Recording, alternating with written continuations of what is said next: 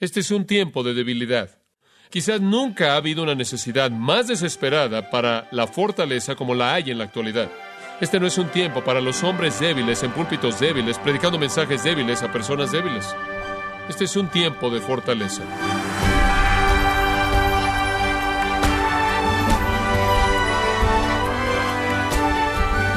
Le saluda su anfitrión Miguel Contreras, dándole la bienvenida a Gracia a vosotros con el pastor John MacArthur. Los cristianos están llamados a sentirse más fuertes y a no depender de sus propias fuerzas para ser creyentes valientes. Pero ¿cuál es el secreto que la Biblia enseña para aumentar nuestra fortaleza? Consideremos esto el día de hoy, cuando John MacArthur nos muestra lo que se necesita para ser un cristiano valiente que Dios quiere. Conforme da inicio a la serie El cristiano valiente, aquí en gracia a vosotros. Ciertamente en cualquier consideración del cuerpo humano, la fortaleza es de importancia extrema. Es importante si un cuerpo va a poder operar a su máximo potencial, que tenga una medida de fortaleza y no sea débil. Hay muchas cosas que debilitan al cuerpo humano y hacemos todo lo que podemos desde un punto de vista médico y desde un punto de vista de ejercicio y desde un punto de vista nutricional, minimizar esas cosas que pueden atacar la fortaleza del cuerpo. Hacemos lo que podemos hacer para mantener la fortaleza. Y bueno, lo mismo es el caso en la vida de la iglesia. Necesita haber una fortaleza interna si la iglesia va a funcionar de la manera en la que Dios quiere que funcione. Ahora, ¿de qué estamos hablando cuando hablamos de fortaleza? Bueno, estamos hablando de valentía, estamos hablando de cosas como la valentía de la convicción, Estamos hablando de permanecer firmes. Estamos hablando de ser un individuo que no hace concesiones, alguien que no es débil, alguien que no está vacilando, alguien que no es derrotado, alguien que no es temeroso, alguien que tiene valentía y denuedo y que puede confrontar y que puede ser perseguido, intimidado, y sin embargo ser fiel en todo sentido, hacer lo que es correcto. Ese es el tipo de virtud que hace que alguien sea fuerte, decisivo, alguien que va a asumir riesgos, riesgos serios por causa de la verdad y el principio. De eso estamos hablando. Y esa es una virtud en la que realmente estamos en necesidad en la iglesia en la actualidad, en un tiempo de gran vacilación, en un tiempo de concesiones tremendas, en un tiempo de debilidad. La iglesia necesita ser fuerte. Y no estamos hablando solo de fortaleza de personalidad, aunque nos guste eso como virtud. Nos gusta la gente que tiene personalidades fuertes. De hecho, inclusive nos cae bien la gente, aun si no son cristianos, que tienen convicciones fuertes. Hay algo varonil en eso. Hay algo bueno acerca de una persona determinada que vive según lo que cree que es lo correcto. Nos gusta la fortaleza de virtud. Nos gusta la nobleza en la virtud de una persona. Le damos honra a eso. Inclusive la palabra integridad es una palabra maravillosa. Significa alguien cuya vida es coherente. Todas las partes están perfectamente integradas. Eso es integridad. Honramos eso. Bueno, ciertamente en la esfera espiritual va más allá de una preferencia y se vuelve un mandato. En la iglesia necesitamos fortaleza. Y vivimos en un tiempo en donde francamente se valora la debilidad. La debilidad. Este es un tiempo de concesiones, de capricho. Este es un tiempo en el que la gente dice, no nos hagamos ofensivos al aferrarnos a convicciones doctrinales fuertes. Usted entiende todo eso. Quizás nunca ha habido una necesidad más desesperada para la fortaleza como la hay en la actualidad. Pase a 1 Corintios capítulo 16, versículo 13. Ahora la Biblia habla mucho acerca de la fortaleza. Dice mucho acerca de la fortaleza. Dice en Romanos 4:20 que Abraham se fortaleció en la fe. Dice en Hebreos 11:34 que hubieron grandes héroes de la fe quienes en debilidad se volvieron fuertes. Gran versículo. Versículo 34 en debilidad se volvieron fuertes. Pablo dijo que la fortaleza de Dios fue perfeccionada en su debilidad. Efesios 6:10, Pablo dice, fortaleceos en el Señor y en el poder de su fuerza. La Biblia habla mucho acerca de ser fuerte, nos da modelos. Lea Hebreos 11 y vea todos los modelos de fe fuerte. Pero hay una afirmación aquí en el capítulo 16 de 1 Corintios, el versículo 13, que realmente lo resume y es una exhortación muy simple. Ni siquiera hay mucho que depende ahí del contexto inmediato. En cierta manera está metida ahí. La mayoría de las traducciones de las Escrituras identifican los versículos 13 y 14 como un párrafo muy breve, porque realmente existen casi de manera independiente de lo que viene antes y de lo que viene después. Y esto es lo que dice en el versículo 13 y 14. Velad, estad firmes en la fe, portaos varonilmente y esforzaos. todas vuestras cosas sean hechas con amor. No dejen el amor, pero actúen como hombres y sean fuertes. Hombre, esto es, esta es una exhortación importante, esencial. Ahora, ¿qué quiere decir? El versículo 13, creo que en algunas versiones es algo desafortunado la manera en la que lo tradujeron. La traducción es portaos varonilmente. Pero realmente eso no es lo que el verbo griego dice. Lo que el verbo griego dice es condúcete a ti mismo de una manera valiente. Esto es lo que los estudiantes griegos llaman hapax legómena, lo cual significa que es el único lugar en el Nuevo Testamento en donde este verbo es usado. Entonces no tenemos pasajes del Nuevo Testamento con qué compararlo para ayudarnos a entenderlo, pero su significado básico es conducirse a uno mismo, conducirse a sí mismo de una manera valiente. Y quiero decirle que la razón por la que los traductores lo tradujeron portados varonilmente fue porque en las épocas antiguas ser un hombre era sinónimo con ser valiente. La vida tenía muchos más riesgos en la época de Pablo. Inclusive habían muchos más riesgos en la época del Antiguo Testamento. Y si usted se pregunta a sí mismo cómo actúan los hombres, si como cristianos se nos dice que actuemos como hombres, ¿cómo actúan los hombres? Hubo una época en el mundo en la que usted defendía su propiedad y defendía su vida y defendía su familia con sus manos y estaba en un combate mortal y usted se ganaba su vida, sobrevivía mediante fortaleza corporal y determinación y trabajaba duro y sudaba y entregaba su energía. Digo, usted simplemente lee el Antiguo Testamento y colóquese a sí mismo en ese ambiente de los tiempos tan difíciles que son relatados conforme las enfermedades y plagas y guerras y ataques y la dificultad de el trabajo hacía que la vida fuera más difícil y los hombres eran hombres en momentos así. Tenían que ser hombres y las mujeres conocían su función y debían apoyar a los hombres y tenían que apoyarlos con el cuidado y la crianza de los hijos e instrucción hacia esos hijos y el cuidado del hogar y la provisión de comidas y todas esas cosas que le dan a las mujeres su equilibrio maravilloso y único. Pero los hombres eran hombres y los hombres tenían que hacer lo que los hombres tenían que hacer. Eso significaba ser fuerte y agacharse y mover sus músculos, no en el gimnasio local para que pudieran quitarse la playera y que la gente pudiera admirar sus músculos del abdomen, pero por otras razones como proteger a su esposa y a sus hijos de los invasores. Asuntos serios estaban en juego. Ser un hombre era sinónimo de ser valiente en esas épocas y esa es la razón por la que los traductores sintieron la libertad de tomar un verbo que básicamente significa expresar valentía que existe en el corazón y traducirlo portaos varonilmente.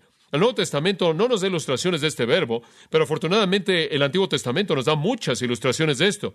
En la Septuaginta, la cual es una traducción griega del Antiguo Testamento, la cual es buena estudiar porque usted puede ver cómo palabras griegas fueron usadas en el Antiguo Testamento y eso nos dice algo de la intención hebrea de esa palabra también, conforme los traductores escogieron la palabra griega correcta para que encajara. Y conforme usted va al Antiguo Testamento, encuentra este mismo verbo usado repetidamente. Y le voy a mostrar algunos de sus usos porque son tan interesantes. Regresa a Deuteronomio capítulo 31, Deuteronomio capítulo 31, y va a ver este tipo de exhortación, aunque es única en el Nuevo Testamento, no es única en el Antiguo Testamento. Con mucha frecuencia se usa en el Antiguo Testamento esta idea de ser valiente y ser fuerte.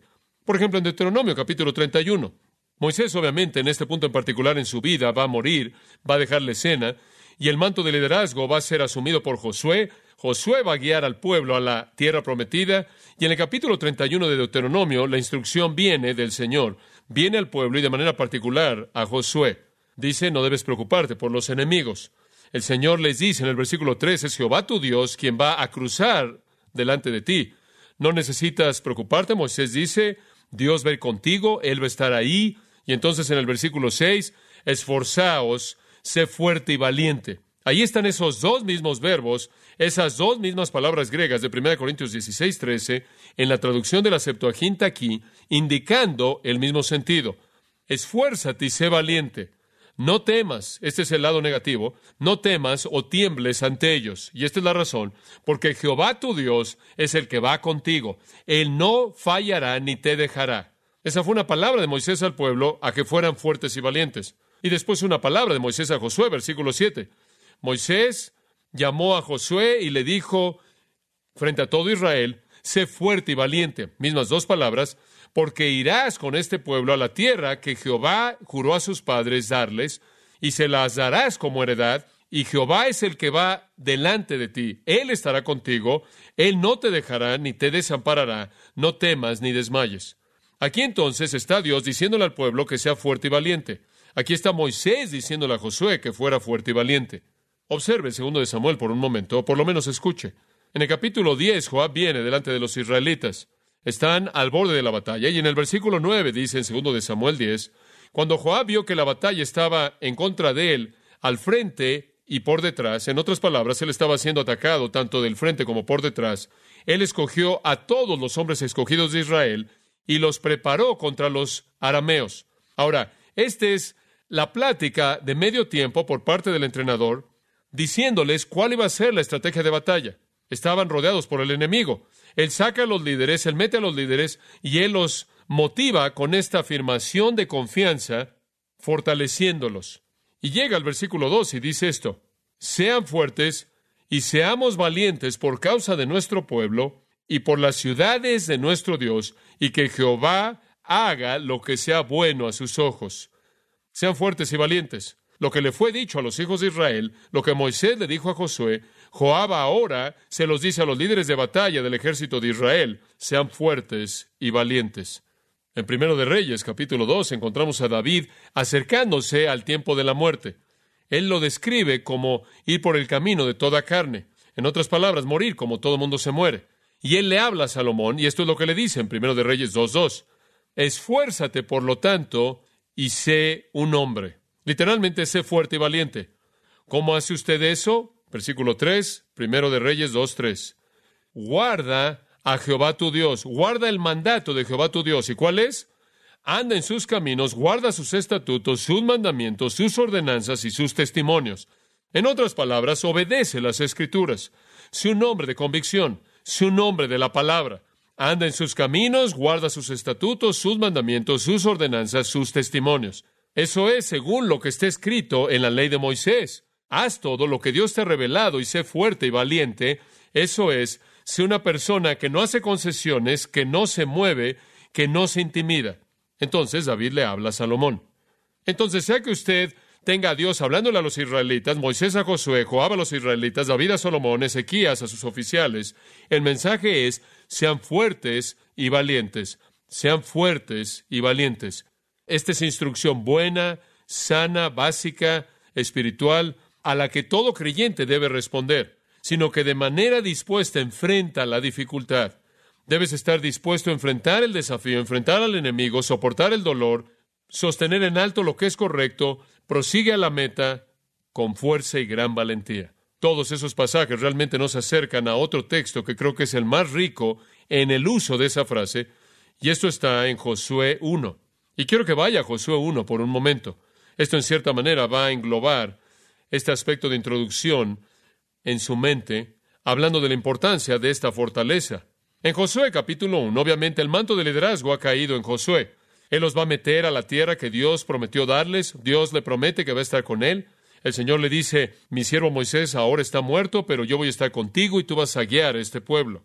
Versículo 5 de Josué 1. Ninguno podrá permanecer delante de ti todos los días de tu vida, así como he estado con Moisés, estaré contigo, no te dejaré ni te desampararé. Versículo 6, esta es la palabra del Señor a Josué. Esfuérzate y sé valiente, porque tú le darás a este pueblo la posesión de la tierra que yo juré a sus padres darles. Nada más esfuérzate y sé muy valiente. Ten cuidado de hacer según toda la ley que Moisés mi siervo mandó. No te desvíes de ella a diestra o a siniestra, para que tengas éxito a donde quiera que vayas. En otras palabras, la idea de ser fuerte y valiente significa vivir la valentía de sus convicciones que están fundadas en la palabra de Dios revelada. Versículo 8, este libro de la ley Nunca se apartará de tu boca este libro de la ley, la ley de Dios, sino que de día y de noche meditarás en él, para que guardes y hagas según todo lo que en él está escrito, porque entonces harás prosperar tu camino y todo te saldrá bien. No te he mandado, sé fuerte y valiente, del lado negativo, no temas ni desmayes, porque Jehová tu Dios está contigo a donde quiera que vayas. Hay una exhortación tremenda a la valentía y a la fortaleza espiritual frente al peor escenario posible debido a la presencia del Dios eterno, todopoderoso y vivo. Tremendo. Versículo 5, Dios está contigo. Versículo 6, la causa es justa. Tú simplemente debes ser fiel en ser fuerte y valiente. La iglesia necesita esto. Hombre, necesitamos una dosis de esto en este tiempo contemporáneo, fortaleza espiritual. Y aunque es un mandato y aunque se nos manda y aunque oímos todos estos pasajes y somos motivados por el modelo y ejemplo de estos a quienes se les dijo que fueran fuertes y prosiguieran en la fortaleza a conquistar, hay otro componente que debemos entender. Y para ello quiero que pase Efesios capítulo 3. Efesios capítulo 3. Esto continúa en algunos comentarios de introducción, pero algo muy importante que debe mantener en mente en este punto. No estoy aquí para darle algún tipo de plática motivacional. No estoy aquí para motivarlo emocionalmente. No estoy aquí simplemente para gritarle todas estas exhortaciones y esperar que el eco dure algunas cuantas horas en su mente. Hay algo que es mucho más profundo involucrado en el cumplimiento de estas exhortaciones, y se nos indica en Efesios capítulo 3, versículo 14, en donde Pablo se involucra en una oración a favor de la iglesia. Y esto es lo que dice. Por esta razón, la razón está a punto de ser descubierta, por esta razón doblo mis rodillas delante del Padre, de quien toda familia en el cielo y en la tierra deriva su nombre. Estoy orando y le estoy orando al Dios, quien es la fuente de vida para toda persona. Y aquí está por lo que estoy orando. Esta es la razón por la que estoy doblando mis rodillas. Para que Dios os conceda, según las riquezas de su gloria, el ser fortalecidos con poder a través de su espíritu en el hombre interior. Y solo quiero añadir esto, que mientras que el llamado a ser fuerte y el llamado a ser valiente es un mandato, es un mandato, una ordenanza, es una exhortación, solo puede ser cumplido en el poder maravilloso, misterioso del Espíritu de Dios que mora en nosotros. No estamos simplemente aquí de dar una plática motivacional, no estamos hablando simplemente de motivarlo de manera emocional, sentimental, estamos hablando de llamarlo una vida controlada por el Espíritu a andar en la energía y el poder del Espíritu y estar comprometido con una vida de coherencia en línea con las convicciones que emanan de un entendimiento de las Escrituras. Esto es ser fuerte y llama estas cosas que hemos bosquejado. Número uno, llama a un conocimiento de la palabra de Dios. Dos, un compromiso con vivir según con esas verdades. Tres, hacerlo en la energía del Espíritu Santo y no en su propia fortaleza humana. Ahora, habiendo dicho todo eso, entramos al pasaje al que lo quiero llevar. Segundo de Timoteo, capítulo 2. Creo que ya para este momento usted sabe de qué estamos hablando cuando hablamos de fortaleza espiritual. Estamos hablando acerca de alguien que está comprometido con la obediencia a la palabra de Dios, alguien que tiene convicciones y alguien que vive conforme a esas convicciones, sin importar qué tan difícil pueda ser, porque él confía en el poder del Señor y alguien que hace todo eso en base a la fortaleza interna provista por el Espíritu Santo que mora en él. Muy bien, pero ¿qué significa? ¿Cómo se ve? ¿Cómo define usted a un cristiano fuerte?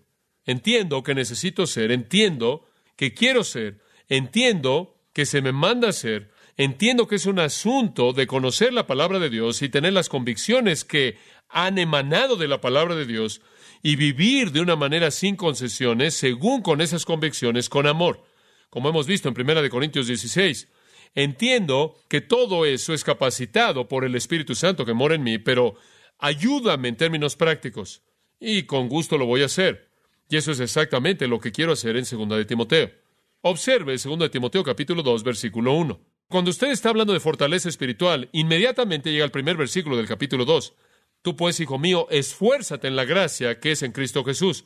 Hijo mío, estás enfrentando una batalla, esfuérzate en el Señor, esfuérzate por Jesucristo y toda su gracia capacitadora está contigo.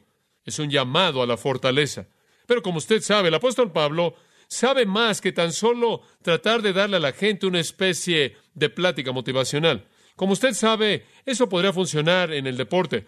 Podría salirse con la suya en el vestidor y he oído algunas de esas, en mis días de fútbol he oído algunas de las clásicas, he visto cómo se desmantela el vestidor por parte de los entrenadores tratando de motivar a los equipos y sabemos que eso puede durar unas cuantas horas y puede ayudarle emocionalmente para salir ahí y ganar la batalla en ese momento, pero no tiene un impacto duradero. Y no estoy aquí para motivarlo emocionalmente, no estoy aquí para darle una plática motivacional. Y tampoco Pablo cuando le dijo esto a Timoteo.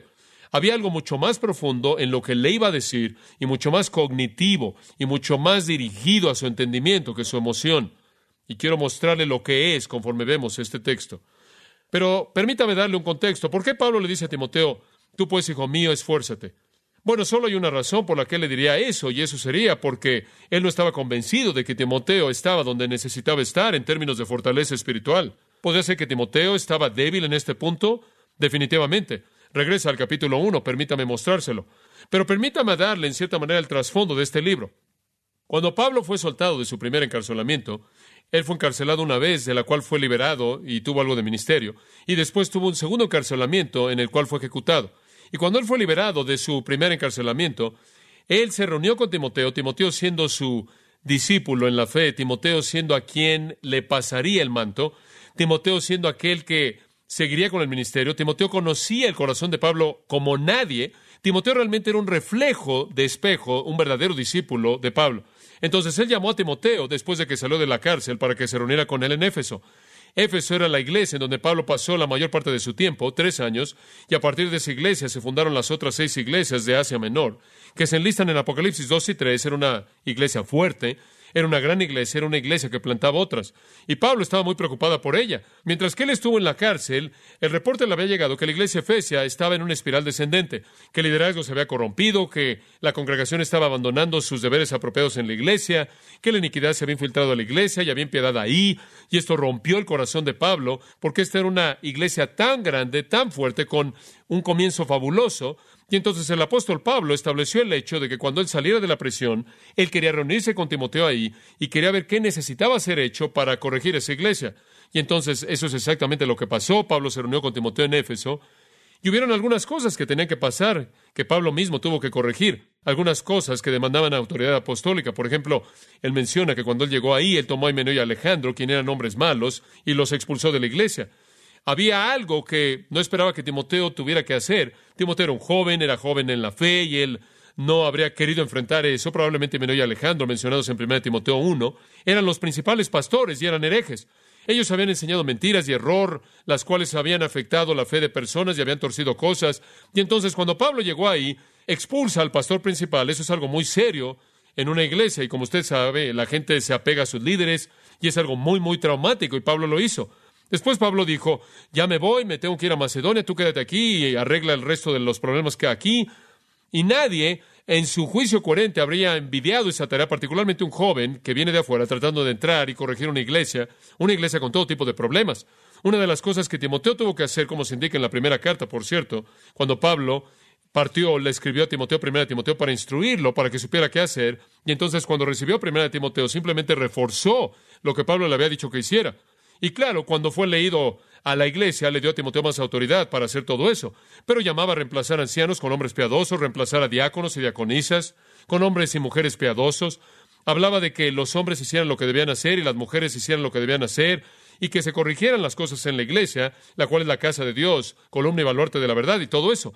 Y hablaba de lo que los líderes debían hacer, lo que la congregación debía hacer, una epístola muy importante. Y bueno, conforme Timoteo comenzó a implementar la resistencia, resistencia, vino una resistencia tremenda. Y no solo eso, sino que los romanos comenzaron a prender el fuego en la persecución y entonces había hostilidad adentro de la iglesia y había persecución afuera de la iglesia. Y la vida no iba muy bien para Timoteo. Estaba siendo golpeado por dentro, estaban diciendo es demasiado joven, es demasiado joven, ¿qué sabe él? Y Timoteo estaba luchando en su propio corazón, estaba luchando con pasiones juveniles, Tendría a ser alguien contencioso y peleaba porque era joven y agresivo y estaba perdiendo terreno y se estaba preguntando probablemente en su propia mente si yo estoy luchando con las pasiones en mi propio corazón y peleando con las batallas que los jóvenes pelean, ¿quién soy yo para establecer el ejemplo piadoso para la iglesia entera? La vida estaba volviéndose difícil. Estaban diciendo cosas terribles acerca de él, estaba temiendo por su propia preservación personal y como resultado él comenzó a caer en esa corriente de la espiral descendente de la iglesia efesia. Y él comenzó a descuidar su ministerio y se debilitó, y lo puede ver, por ejemplo, en el capítulo 1, versículo 6. Pablo le tiene que decir a Timoteo, y esto es triste porque él está esperando que Timoteo continúe con lo que Pablo comenzó a hacer, y esta es la última carta que Pablo jamás escribió. Entonces simplemente le está pasando el manto. Pero él le dice en el versículo 5, te recuerdo de la fe sincera que habita en ti. No cuestiono tu fe, no cuestiono tu conversión, sé que tu fe es real. Primero moró en tu abuela Lode y en tu madre Eunice, y sé que también en ti. No estoy cuestionando eso. Pero es debido a esa fe verdadera, versículo 6, que te recuerdo que avives el fuego del don de Dios que está en ti. ¿Qué don? El don de predicación, el don para evangelizar, hacer la obra de evangelista, predicar el evangelio, edificar a la iglesia, guiar a la iglesia. Y el don había sido firmado por la imposición de las manos de este gran apóstol y por las manos de los ancianos de la iglesia. Y Timoteo estaba dejando que ese don fuera descuidado. Él estaba tan desanimado y tan golpeado, y él estaba comenzando a debilitarse y estaba perdiendo su fortaleza y no usando ese don. Qué tragedia tan terrible, terrible. Pablo le dice, avive el fuego del don de Dios que esté en ti. No puedes dejar que caiga en frialdad y descuidarlo y no lo uses. ¿Por qué Timoteo estaba haciendo eso? Sígalo en el versículo 7. Dios no nos ha dado espíritu de qué? De cobardía, Timoteo se estaba volviendo un cobarde, Timoteo estaba desanimándose, Timoteo estaba perdiendo su valentía, Timoteo se estaba debilitando. ¿Qué tan débil estaba Timoteo? Versículo 8, él tiene que decir, no te avergüences del testimonio de nuestro Señor, no te avergüences de Jesucristo, Timoteo. ¿Acaso Timoteo estaba tan débil que la amenaza de la persecución hizo que ni siquiera quisiera identificarse con Cristo? Él estaba dejando la predicación de tal manera que la gente no amenazara su vida por predicar, y él inclusive estaba dejando de hacer una afirmación personal de fe. ¿Podría ser que esos pensamientos habían entrado en su mente? ¿No te avergüences de mí tampoco, su prisionero? ¿No te avergüenzas de identificarte conmigo? Claro, yo soy visto como muchos, como un enemigo del imperio romano y un enemigo de la adoración a César. No te avergüences de mí, no te avergüences del Señor. No dejes que tu don deje de ser usado, no seas un cobarde.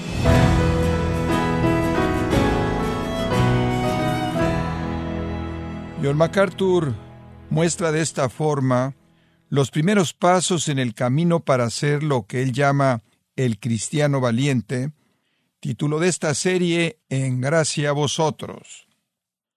Y quiero recordarle, estimado oyente, que tenemos a su disposición el libro Llaves del Crecimiento Espiritual, donde John MacArthur nos guía a través de las Escrituras, señalándonos las puertas que dan acceso a un crecimiento en la gracia y la fe. Puede adquirirlo en nuestra página en gracia.org o en su librería cristiana más cercana. Y también le recuerdo que puede descargar todos los sermones de esta serie El Cristiano Valiente, así como todos aquellos que he escuchado en días, semanas o meses anteriores, animándole a leer artículos relevantes en nuestra sección de blogs, ambos en gracia.org. Si tiene alguna pregunta o desea conocer más de nuestro ministerio, como son todos los libros del pastor John MacArthur en español o los sermones en CD que también usted puede adquirir, escríbanos y por favor mencione la estación de radio por medio de la cual usted nos escucha en gracia a vosotros. Es importante conocer no solo el país y ciudad de donde usted nos escucha, sino también la radio.